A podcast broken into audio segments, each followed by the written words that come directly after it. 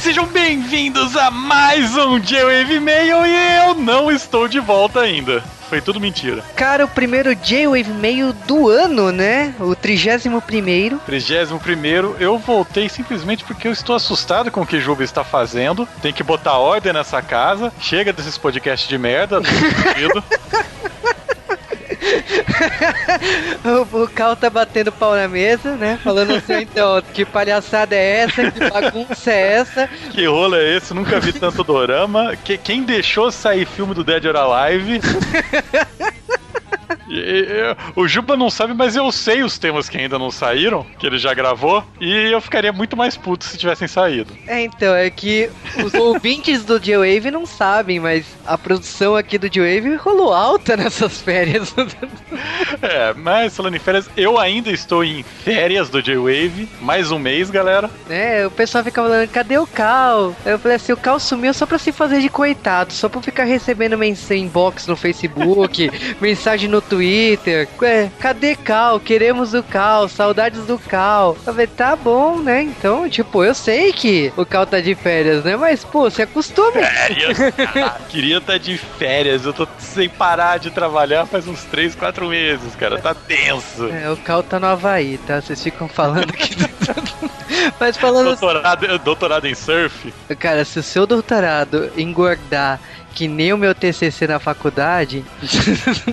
Aliás, é uma história de merda, mas eu acho que o podcast de merda vai demorar para voltar. Só avisando. Vai, vai, vai, vai. Mas falando sério, é o primeiro J-Wave meio do ano, tem mudanças aqui. Vocês devem ter percebido que o J-Wave voltou a ser semanal, né? O J-Wave meio não tá mais intercalando com o J-Wave normal. Isso acontece porque, tipo, com a ausência do Cal, a gente teve que se adaptar. E eu, tipo assim, se o Cal não tá participando do podcast normalmente, é estranho para mim gravar um J-Wave meio sem o Cal. Por isso ele me tirou aqui do trabalho. É, então, na verdade você tá trabalhando, que eu sei.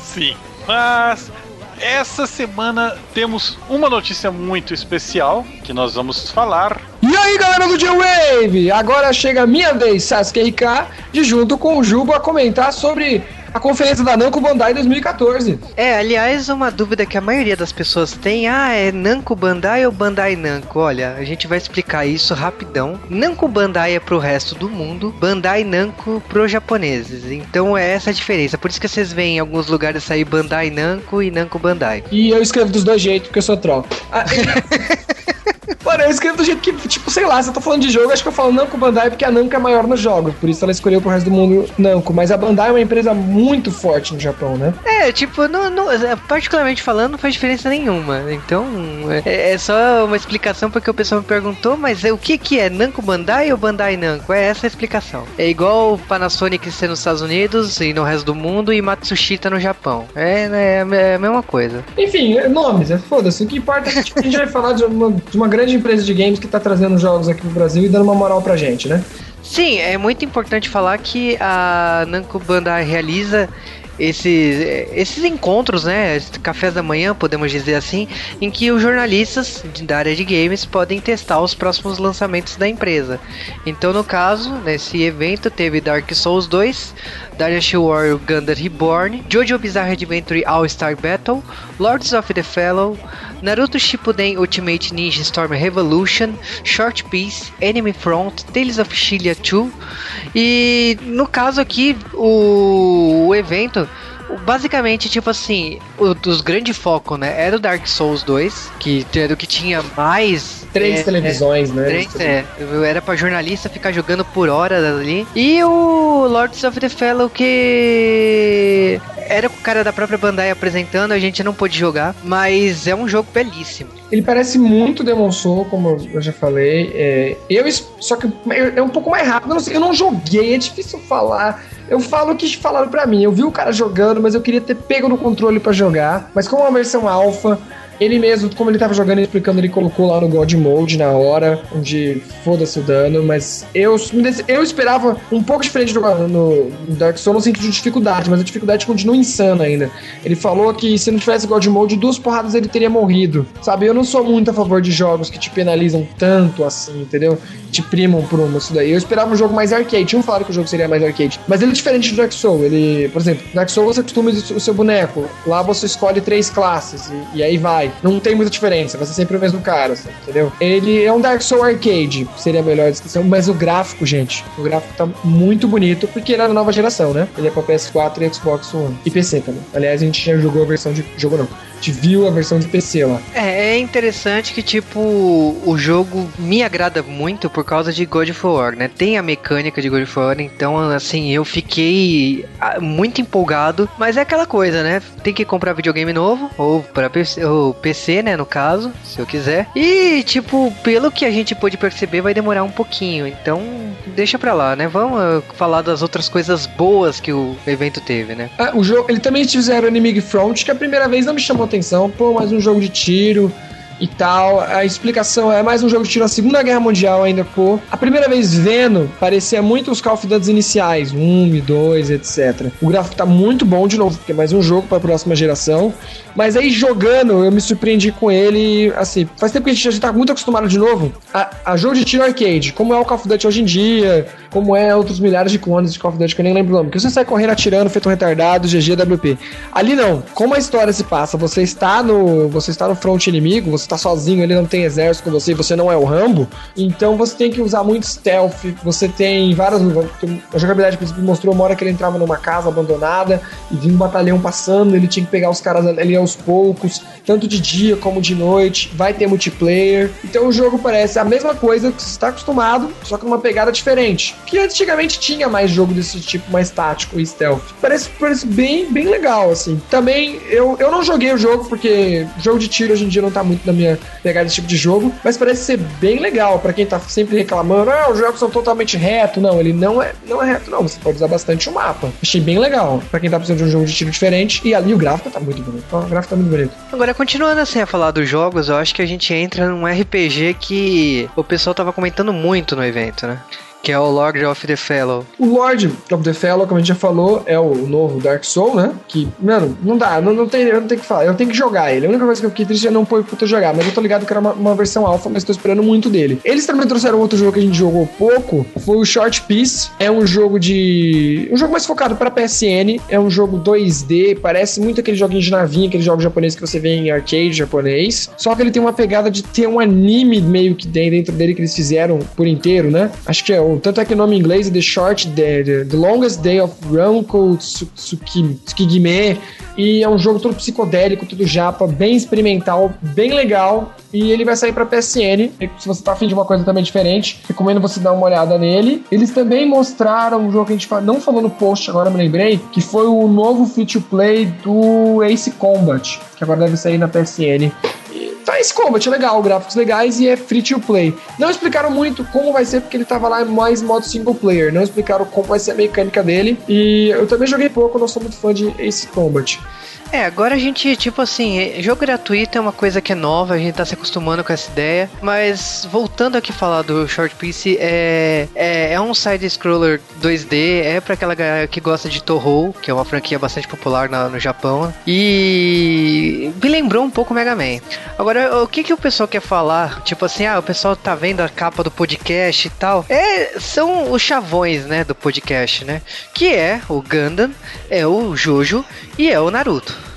A gente vai começar pelo que é menos popular aqui no ocidente, que é o Dynasty Warrior Gundam Reborn. É o jogo que tem mais Gundams, 120. E que tipo, o, o jogo ele apresenta vários momentos chaves do, dos animes clássicos, toda aquela cronologia que a gente já conhece da fórmula do jogo, mas ao mesmo tempo que, tipo assim, ele tá bastante bonito. Dá pra perceber sim uma evolução dos jogos anteriores. Eu joguei muito o, o segundo jogo da série e em japonês, e eu acabei não jogando o terceiro, agora vem com esse Reborn. Eu, eu gostei do, do que eu vi lá, mas eu confesso que, tipo assim, é do tipo de jogo que você precisa de tempo para ficar brincando com ele. Muito tempo, ainda mais tem que ficar liberando os Ganas. É um jogo para quem realmente é fã. Se você é fã. E para quem não é, mesmo assim, é um jogo com uma jogabilidade bem sólida. É o Dynasty War, é o básico, mas muito funcional. Eu curto bastante. Eu não sou tão fã de Gundam porque eu gosto de uma ou duas séries de Gundam, então para mim, assim, eu pego o jogo e acabo só jogando com os Gundams que eu conheço, tipo WO. Mas mesmo assim, o jogo é muito legal. Eu joguei também as versões japonesas, eu joguei esse novo. Eu joguei o Reborn, na versão japonesa também. E é legal que eles estão trazendo pro ocidente. Só que aí vem a gente perguntar: ah, mas e as músicas? Galera, não tem as músicas. É, eu vou. Licença. Eu até acho bom, porque se eles fossem correr atrás da música, eles não iam conseguir, a gente não ia ter o jogo. Então eu acho melhor ter o jogo sem as músicas do que não ter, né? Eu falo assim, o Gundam é um, uma questão complicada, porque é uma franquia que não é popular no ocidente. Eles tentaram emplacar com Gundam Wing, Gundam, com outros Gundams que veio aí depois de 96, mas não dá. É, é uma franquia que é muito japonesa, é, é, um jogo que, tipo assim, tem seu nicho. No Brasil é conhecimento zero, porque o pessoal não, não conhece Gundam direito. E, tipo assim, Gundam tá sendo relançado, vem remake aí.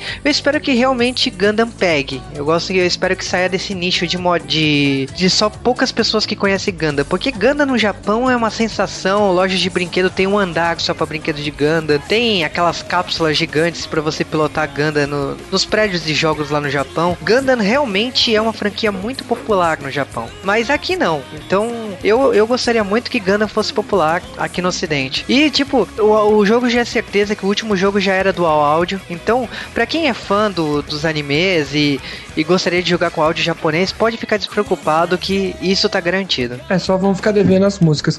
É, Gundam é muito popular na rede de fliperama no Japão. Eu comprei o, ultimamente o último Gundam que saiu, infelizmente não lançaram no ocidente, nem ali anunciaram, que é o Extreme o Gundam versus Full Burst, uma coisa assim, é um nome grande. Um, pra quem manja sabe de que eu tô falando, que é um jogo de fliperama no Japão que tá sempre em segundo lugar, só perde pro glorioso Tekken. E o jogo é muito legal. A Bandai costuma estar tá fazendo muito bons jogos de Gundam. Pena que realmente na franquia não é tão famosa aqui no ocidente. Mas eu acho que o próximo jogo que a gente vai falar é menos famoso ainda, que é o Jojo.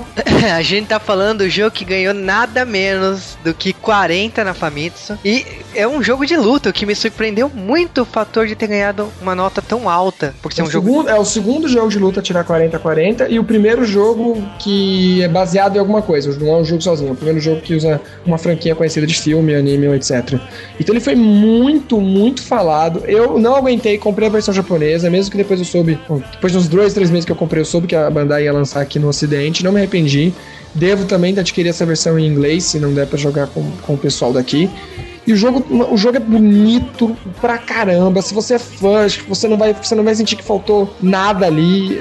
Talvez os personagens secundários de algumas séries, mas como ele pega, tipo, oito séries, pra quem não sabe, Jojo é uma série de mangá que tá há muitos anos no Japão e tem oito temporadas de mangá. Porque o mangá ele dá uma paradinha e depois ele volta. Então tem muita história. Os caras conseguiram reunir todos os personagens principais de, dessas séries. Então realmente faltou um boneco lá que outro. Eles lançaram alguns DLCs, talvez lancem mais, né? Mas enfim, o jogo é muito completo e ainda a versão nossa vai ter o modo arcade, que não tinha na versão japonesa. É, e cara, assim, assim, Jojo provavelmente o pessoal deve conhecer pela versão que a Capcom fez alguns anos atrás para PlayStation 1. Também outro jogaço, um jogo de um jogo de anime também que, pô, pós jogo de anime que dá para você jogar meio que competitivo. E eu te falo assim, esse novo jogo, eu duvidava da nota tão alta, mas quando eu joguei, tipo, o, o gráfico, os personagens com aquela, com aquela animação que é da abertura da a primeira a primeira abertura do Jojo, é linda a animação. O vale explicar aqui que não é todas as fases que são publicadas no mangá principal do Jojo, tem duas fases que são spin-off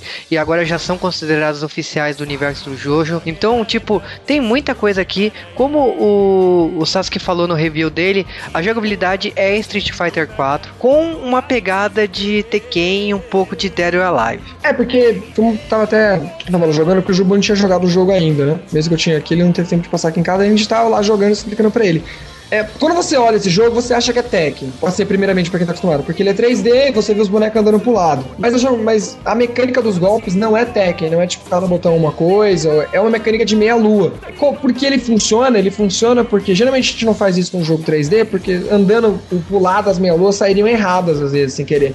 Então o que eles fizeram? O jogo funciona em eixo e quando você aperta X, você, você anda pro lado. Então ficou interessante. Tudo bem que eu sei que Soul Calibur e mesmo Tekken tem golpe de meia lua, mas eles deixaram o jogo ainda uma coisa que não tem de Soul Calibur e Tekken, que é aquele super pulo. Geralmente, tipo, Tekken você não consegue pular a cabeça do outro, né? Alguém lembra daquele, lembra daquele Street Fighter, qual que é o no 3D? Ah, o... o série EX? EX? É, a série X é parecido, só que a série X mesmo assim, você andava pro lado só apertando duas vezes pro lado. Aqui não.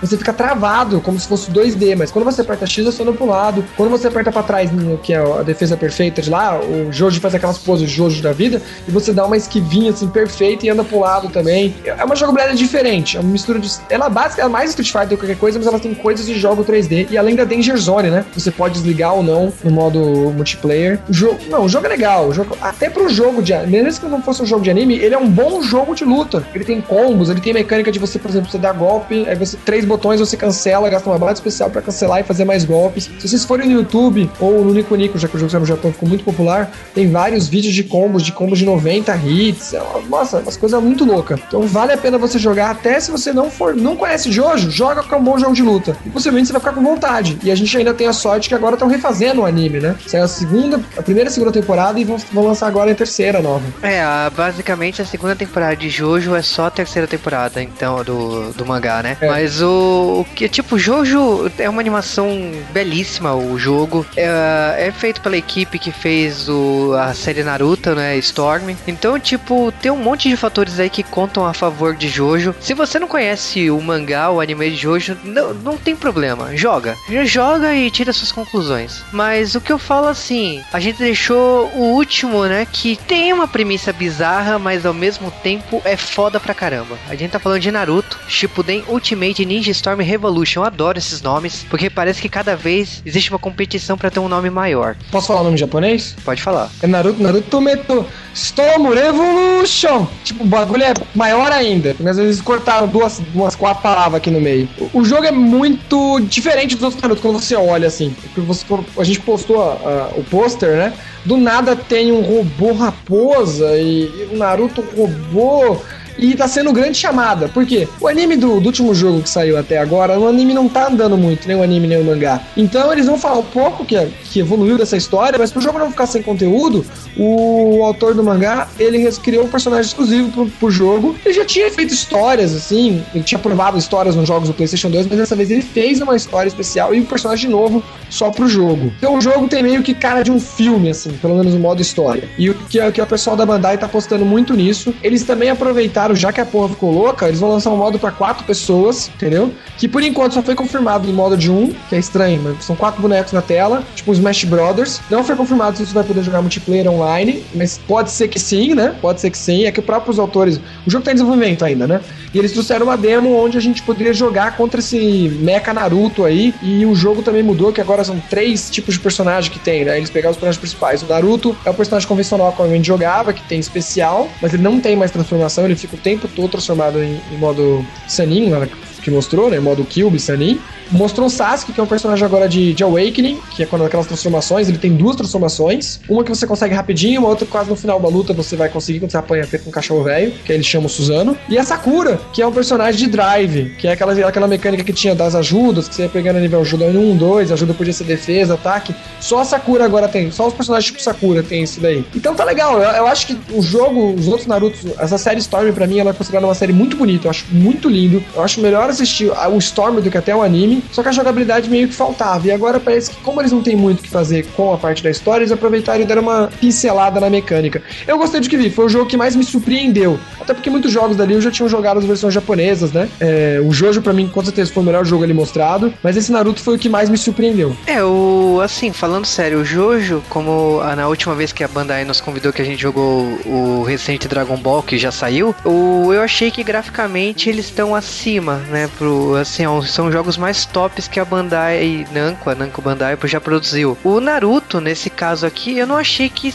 teve uma melhoria tão. Mudou na jogabilidade, mudou muito. Mas na. Graficamente falando, eu não senti tanto uma evolução. Mas eu acho que porque o videogame já não, não tem mais aonde melhorar, né? O PlayStation 3, né? E o Xbox. No caso, a gente jogou a versão de PlayStation 3. Não, não acho. Acho que é por isso que não tem como melhorar mais Naruto. Não, mas esse estilo de, de gráfico, cel shade, Naruto e, e Jojo, que são da mesma companhia, quem os dois foram são eles são distribuídos pela Bandai, mas os produtores são a, CC, a CC2, a Cyber Connection, né?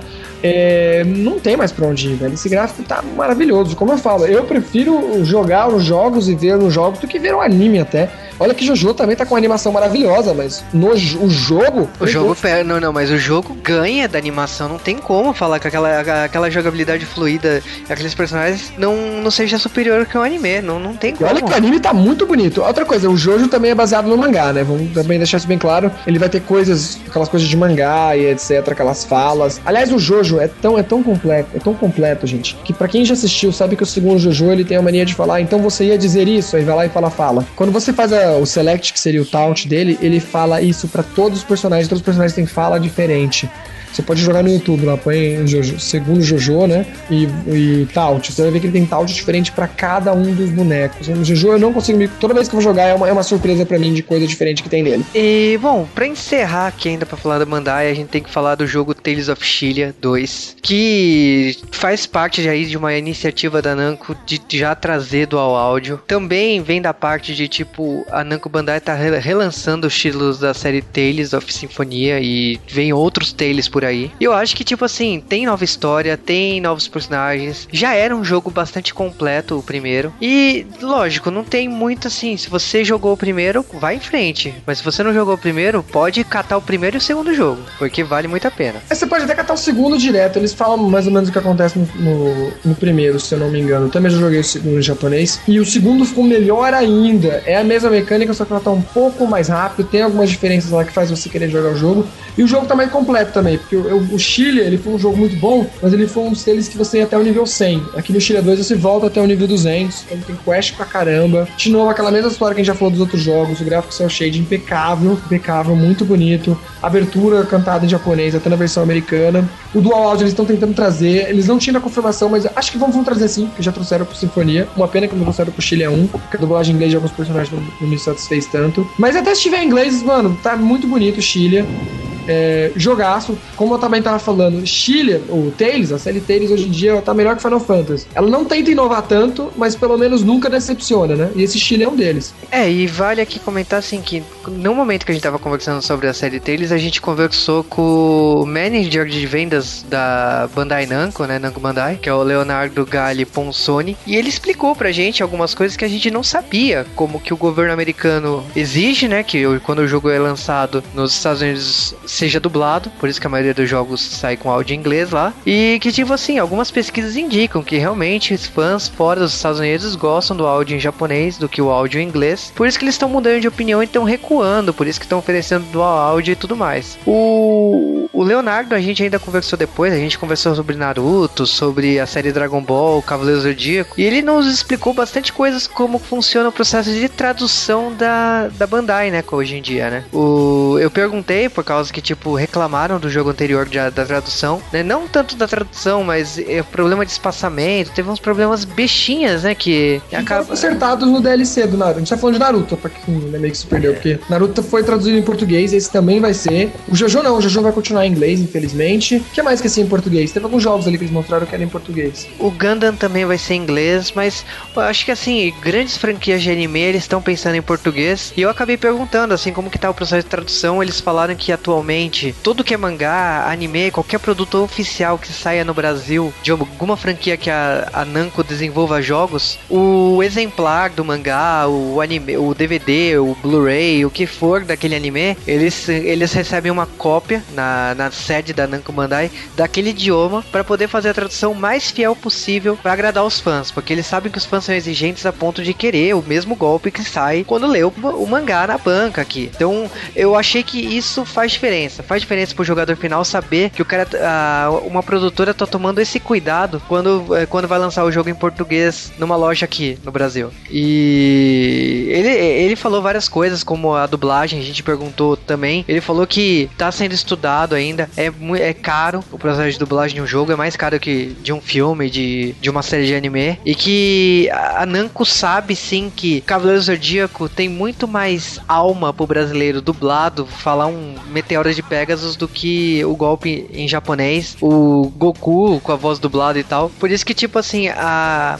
a Bandai, a, a Namco, abriu um escritório aqui no Brasil, já tem fabricação nacional de jogos de PlayStation 3 e Xbox 360. É, não é só a capa que tá em português, o jogo já é fabricado aqui. Tirando os jogos da Nintendo e de portáteis como o do 3DS, toda a fabricação do, do jogo já, já tá sendo feito aqui. Então, tipo, já o processo de nacionalização dos jogos da, da Namco já, já tá bem avançado e que não falta muito para sair um jogo dublado. Então a gente já pode apostar aí que próximo Cavaleiro Zodíaco ou próximo Dragon Ball já tenha a opção de dublagem. Então é tipo, é isso que aconteceu lá na, nesse encontro da Namco Bandai. Tipo, sempre quando tiver o Joe-Wave estará lá. E a gente tenta passar o máximo de emoção que acontece nesses encontros aí da, da Bandai, né? E, bom, é isso. Vamos continuar o podcast que ainda tem muita coisa para ser falada. Então vamos lá. E dando uma dentro aí para quem, sei lá, eu ainda vou fazer um vídeo, ainda vou lançar. Pra não sabe, ainda tem no vlog que eu não estive nunca aí, mas a gente sempre tenta, né? E eu devo comentar um pouco mais sobre alguns jogos. E não só jogos da Namco agora que a gente viu, mas eu devo comentar comentar quando eles saírem, quando eu tiver a oportunidade de jogar essas versões finais, ou mesmo comentar dos jogos que eu tenho aqui em casa já, que as versões japonesas. Então fiquem ligados aí. Possível que eu também poste no J-Wave quando for um assunto que seja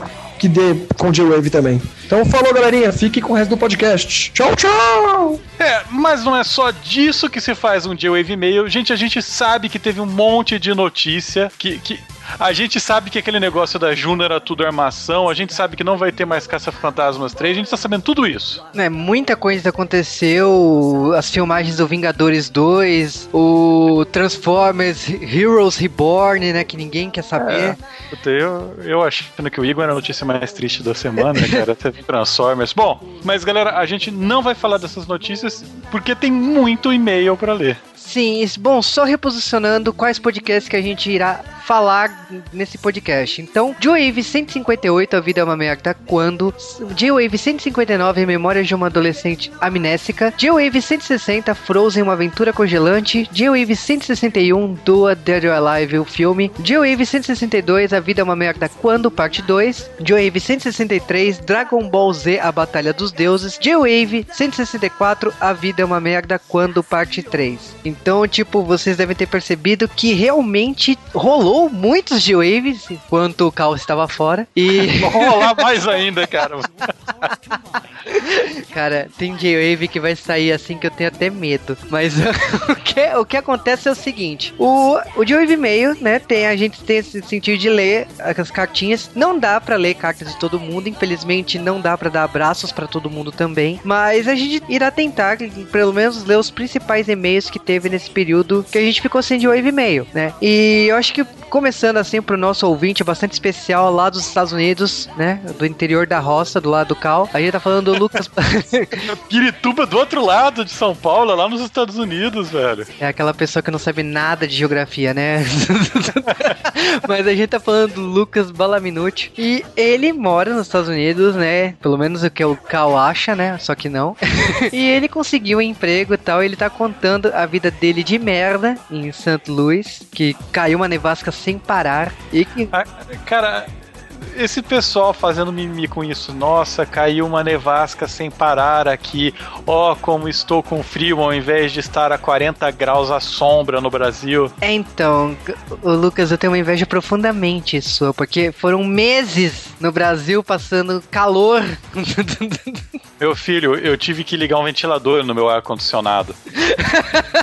Você não, você não sabe, você não sabe. Eu, eu limparia a neve com pá na mão, tá ligado? Com, com, pá, com pá de criança ainda sem problema nenhum do estacionamento. Agora esse calor, desgraça, você senta no carro, você tá grudado no banco, sabe? Então, e, e ele fica contando ainda as merdas da vida dele. Essa é história de. O cara mudou pra um apartamento lindamente imobiliado, exceto o quarto. E é claro que, que isso já aconteceu comigo. E sim, esse negócio de espalhar as roupas no chão para fazer caminha é, é, é. É, cara, mas é, tipo, é, papel higiênico sempre é história, né? Ele também contou uma história sobre um cara cara que dividia o apartamento com ele, né? E o cara roubava os papéis higiênicos da biblioteca para não ter que comprar. Mão de vaca a nível épico, né? Eu vou falar que, que eu morei fora, eu comprei um daqueles rolos gigantes, sabe, de papel higiênico, vinha um lote. Eu não cheguei a usar nem fudendo todo, sabe? papel higiênico, cara. É, cara, aqui em casa o estoque de papel higiênico é sempre grande e acaba rapidamente. Eu fico impressionado. Mas, é, tipo, esse esse podcast. Que assunto de merda, vamos é, fazer um... então, vamos continuar, porque histórias de merda tem sempre, né? Mas o, o Lucas Malaminotti ele ainda contou algumas histórias de alguns empregos que ele teve. Ele contou uma história que dois amigos dele se vestiram de Mario e Luigi, ele de banana, e eles ganharam 900 dólares em menos de meia hora, porque os dois amigos dele segurou ele na horizontal e ficaram cantando a música do Super Mario World. Eu gostaria de ganhar 900 dólares em meia hora fazendo isso. eu também achei foda. Eu já, já fazia umas três vezes por dia, fazia um horário bom de trabalho, sabe? É, sem comentários. E, cara, o Lucas Balaminuti, ele falou ainda muitas outras coisas, outras histórias, mas realmente não dá tempo para falar. Mas, cara, eu acho que por suas histórias você merece gravar um podcast A Vida é uma Merda quando. A gente só não sabe quando será lançado, mas voltará um dia. Agora, o e-mail do José Pereira, que também, né, eu acho que é a primeira vez que ele manda e-mail aqui no G-Wave, e ele comentou que ele já chegou a morar nos Estados Unidos, ele morou em Brooklyn. Olha, mas tá chique o G-Wave, hein? O G-Wave tá foda, cara. Podcast internacional. A gente tem também ouvinte do Japão, só que eles não falam que são do Japão quando mandam e-mail. A gente sabe que são. É, eles são do Japão, mas eles falam assim: ah, não é igual aos Estados Unidos, né? Até porque o Japão é muito mais foda, mas tudo bem. O que interessa é que o José Pereira, né, mandou um e-mail. Ele tava comentando que ele morou no Brooklyn e ele queria um trabalho noturno para ganhar uns extras, né? Da museus, comprar uma câmera profissional e tal. E ele tinha uma namorada que trabalhava em uma revista chamada Budget Travel. E, tipo, um amigo dela, que era gay, do trabalho dela, acabou uh, uh, passando um trabalho pra esse cara, né? Pro José Pereira. E o José Pereira, tipo, falou assim: ah, então, é um trampo que você ganha 200 dólares a noite, só de gorjeta. Aí o José Pereira falou assim: porra, 200 dólares a noite? Tem potencial essa porra aí. E ele foi trabalhar no bar. Pelo que ele, no e-mail dele, ele fala que ele chegou no bar e ele achou uma coisa estranha. Porque quando ele chegou lá, ele descobriu primeiro que o bar tinha um show de drag queen. Ele falou: tudo bem, normal, não vou ter preconceito. E ele descobriu que o uniforme de trabalho dele era uma cueca. Listrada de vermelho e branco, né? Estados Unidos, né? Ah, cara, a vida é uma merda. E ele falou assim: beleza, né? Paciência, tem que trabalhar de cueca. Quando ele trocou de roupa, vestiu a cueca da banda, da banda dos Estados Unidos, ele descobriu que primeiro só tinha homens no bar. Mas eu acho que eu já tinha sacado que o bar só teria homens quando tem um drag queen se apresentando. e bom, ele descobriu que o pior da noite foi o seguinte: o bar tinha divisões privadas onde as pessoas se pegavam. Uh, próximo e-mail. José Pereira, o que é isso, cara? tipo, nunca tinha mandado e-mail pro G-Wave. Manda e faz isso. Mas próximo e-mail, vamos lá. Agora e-mail do Ricardo Tesh. E ele perguntou pro Cal que ele ficou chocado, aliás, né? Com o pé quebrado do Cal, né? Ah, velho, eu foda é que ele chama teus podcasts de merda de culturais, sabe? Então. Mas não são culturais? Não, né? Não, não pode falar. Não, não, só, só a primeira sílaba. Não, tranquilo. Agora é e-mail da nossa ouvinte favorita ever, Ana Lúcia Joninha Trekker. E ela comentou que ela adorou o curta do Mickey, Minnie e companhia. A gente, a gente tá falando do podcast de Frozen. E ela falou assim que a Elsa é um espetáculo, um espetáculo digno de parque temático, porque o castelo da Elsa é tão fantástico que dá a sensação que vai virar um, uma atração de parque, né? Ela ainda comentou da, da versão da Camis, né? Da afliceta da princesa Ana. E é engraçado que, tipo assim, aconteceu algumas coisas que nem a, a pré-conferência da Bandai, que a gente já comentou aqui hoje, que o pessoal cumprimentou, né? A gente do G-Wave e, o, e o pessoal lá da assessoria de imprensa da Bandai falou assim: porra, eu concordo com vocês que a Ana é uma puta, né? No, no Frozen. E tipo. Eu não falei nada. Quem transformou a, a, Ana nisso foi a Camis. Eu quero deixar uma coisa bem clara. Não, aqui. Esse tipo de coisa ou vem da Camis ou vem de mim, sabe? Puta, é, se gravar as conversas pré-podcasts que tem, dá um podcast só censurado, sabe? É, é, entendeu? Vocês não sabem o que é falado nos bastidores. Algumas coisas saem, mas não é tudo. Mas falando sério, o, a Ana ainda comentou que o, ela adorou a surpresa que foi o Fábio Pochá, que o Fábio Pochá foi um bônus sim. E por mais que seja ator, que tá na, na modinha e tal, o, a inclusão dele não não foi ruim, de, tipo assim, alguém que é do uh, um ator, uma atriz que acabou prejudicando o personagem porque ele é famoso e usar a fama dessa pessoa. Não, ele é realmente talentoso e engrandeceu o personagem. Então eu acho que a gente já até conversou isso aqui no, no Joey de Frozen e a Ana concorda, né? A, a Ana Lúcia. E ela falou que, tipo, ela já tá acostumada com a tradição do Joey de avacalhar as princesas. Eu não sei que novidade, né? Tipo, é uma marca registrada no ah, Joey. O que eu tenho para falar das outras princesas só piora, viu? É, então, e o pior é que, tipo, ainda tem muito podcast de Disney pra ser feito. Mas beleza, né? Agora a gente vai pros podcasts de merda. Começando com o e-mail do Danilo Sanches Ferrari, que é o Gedebrand Diamond, né? Nos abraços lá do G-Wave. E ele mandou uma sucessão de estresse. Que ele falou: A vida é uma merda quando você está na beira da calçada, na frente da faixa de pedestres, batendo a bengala no chão e as pessoas tropeçam nela e não te pedem desculpa. A vida é uma merda quando as pessoas te param na rua para criticar as pessoas que não te ajudam. A vida é uma merda quando você está, você está a dois metros de dejetos de cachorro e do nada você sente vontade de ir dois metros para onde não deveria ter ido. Que a vida é uma merda quando generalizam deficiências. A vida é uma merda quando você coloca um tênis de cada cor e você escreve na lousa da sala da faculdade para todos entrarem e repararem nos seus pés. A vida é uma merda quando seu tio, que você pouco vê, não de, chegar, mas de se encontrar, vem te cumprimentar e fica dizendo: Sabe quem é? Sabe quem tá falando? Lembra de mim? A vida é uma merda quando as imagens da internet não estão devidamente etiquetadas. Então, tipo, já percebi que ele estava bem estressado com Caraca, esse eu, eu conheço esse sofrimento, velho. E eu quero dizer que, tipo, ele não foi o único, é que a gente tá realmente muito rápido aqui no D-Wave. Lá nos abraços do D-Wave, vocês lerão muitas histórias de pessoas que estavam estressadas e começaram a usar os podcasts de A Vida é uma Merda Quando pra desabafarem. Confissão, cara, confissão, caralho.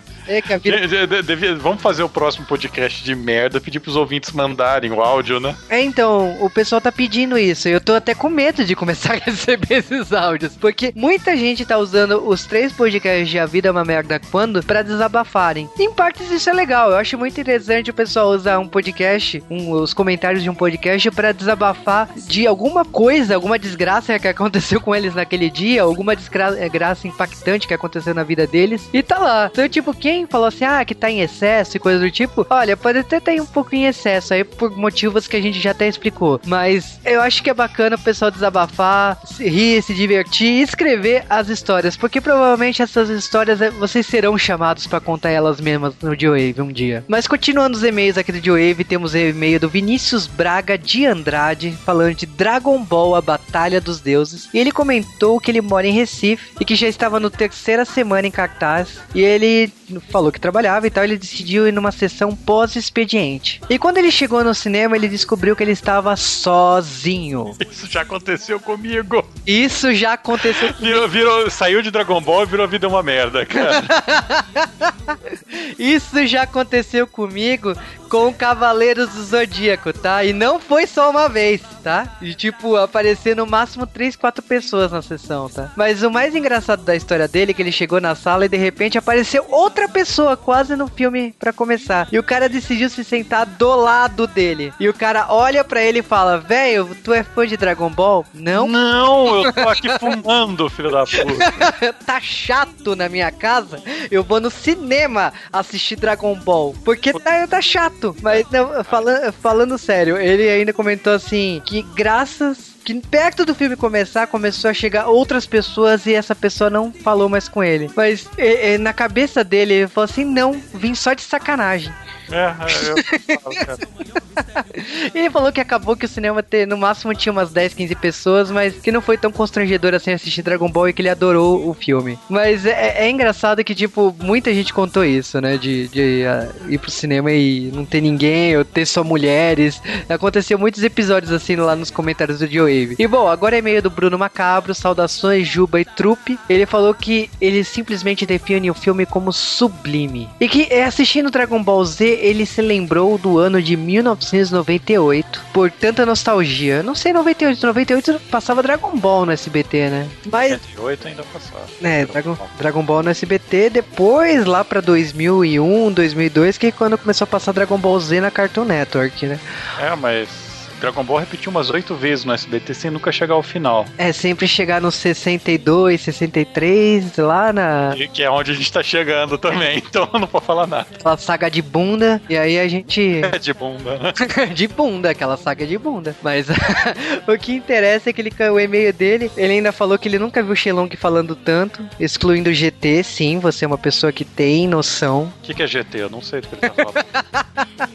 ele ainda falou que ele ficou. Ele achou muito foda a Buma levar um tapa na cara, o Vegeta todo nervoso e tal. Tem um furo de roteiro gravíssimo aí, porque o Vegeta nunca virou Super Saiyajin 3 e de como ele ficou mais poderoso que o Goku nessa cena, mas beleza. Até porque a fase GT que o Cal não conhece, a Buma inventou. Sei, como assim? Tem uma fase GT? Nossa, tá merda. É, eu não vou nem completar a frase, mas eu acho que quem é fã de Dragon Ball entendeu o que eu tava falando. Quem mas... é fã de Dragon Ball não viu GT, vou deixar claro isso. Quem se viu, ignora. Ele ainda começou que ele é tão fã de Pequeno Príncipe do Dragon Ball Z que ele achou muito hilário o tio do Cal, né, que fez a ligação dos dois. E que o planeta lá, né, lá do Pequeno Príncipe é o asteroide B612 e que foi visto pelo astronauta turco em 1909. Eu acho que é. Pequeno Príncipe tá até comemorando, né, aniversário esse ano de 70 anos. E de repente pode virar J-Wave, né, Cal?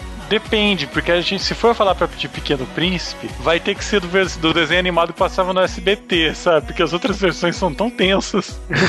não, do livro original, né? A gente não precisa fazer do desenho animado, até porque o anime não ia pra, pra nada pra lugar nenhum, né? Fato. O que você viu o livro original? Ele vai de nada pra lugar nenhum. É, mas tem um spoiler, né, no final, né? Não conte.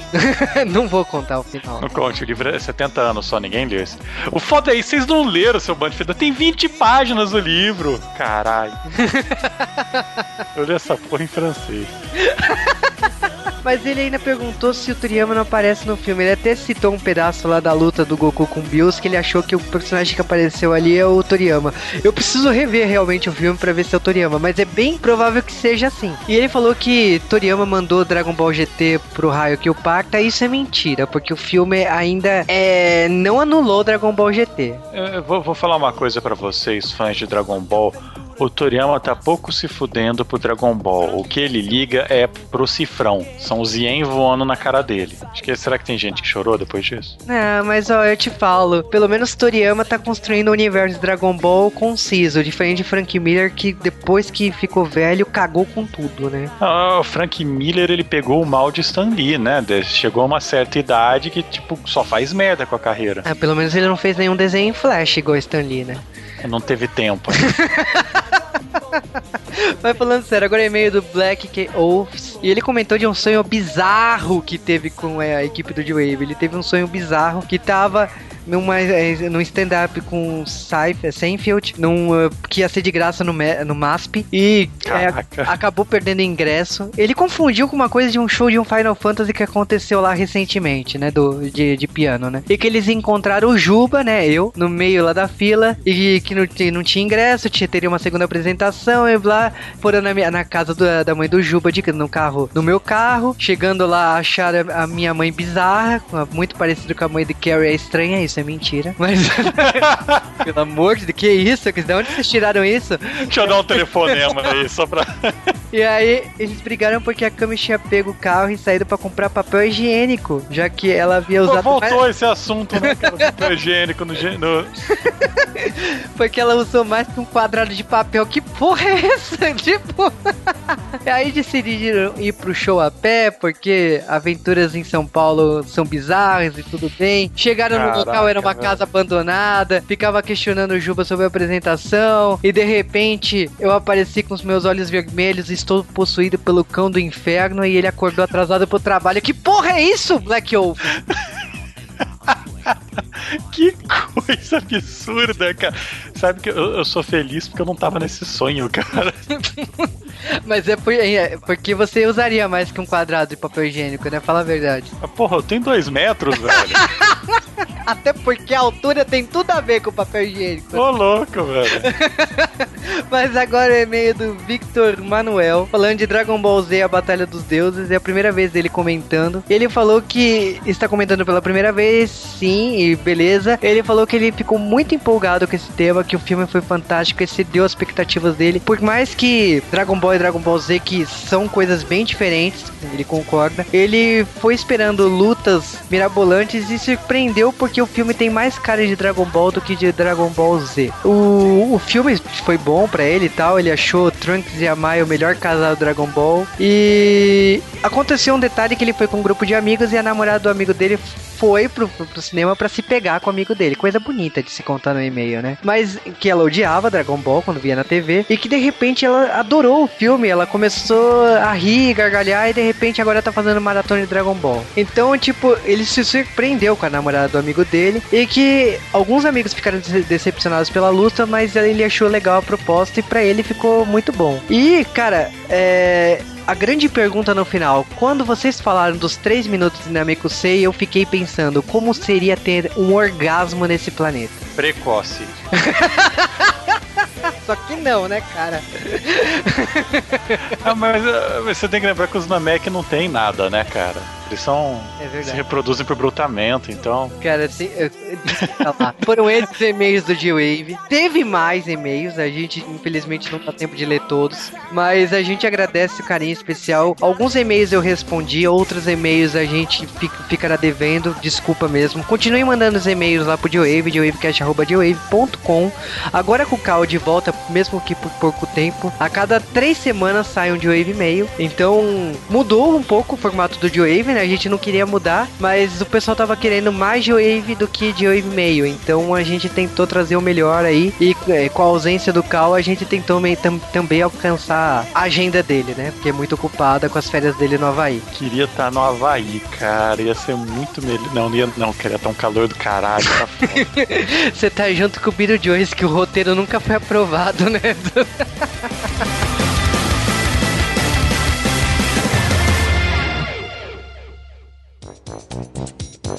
Valendo. Posso começar então? Ou você quer, você quer entrar? Você vai... Ai, adoro entrar. Peraí.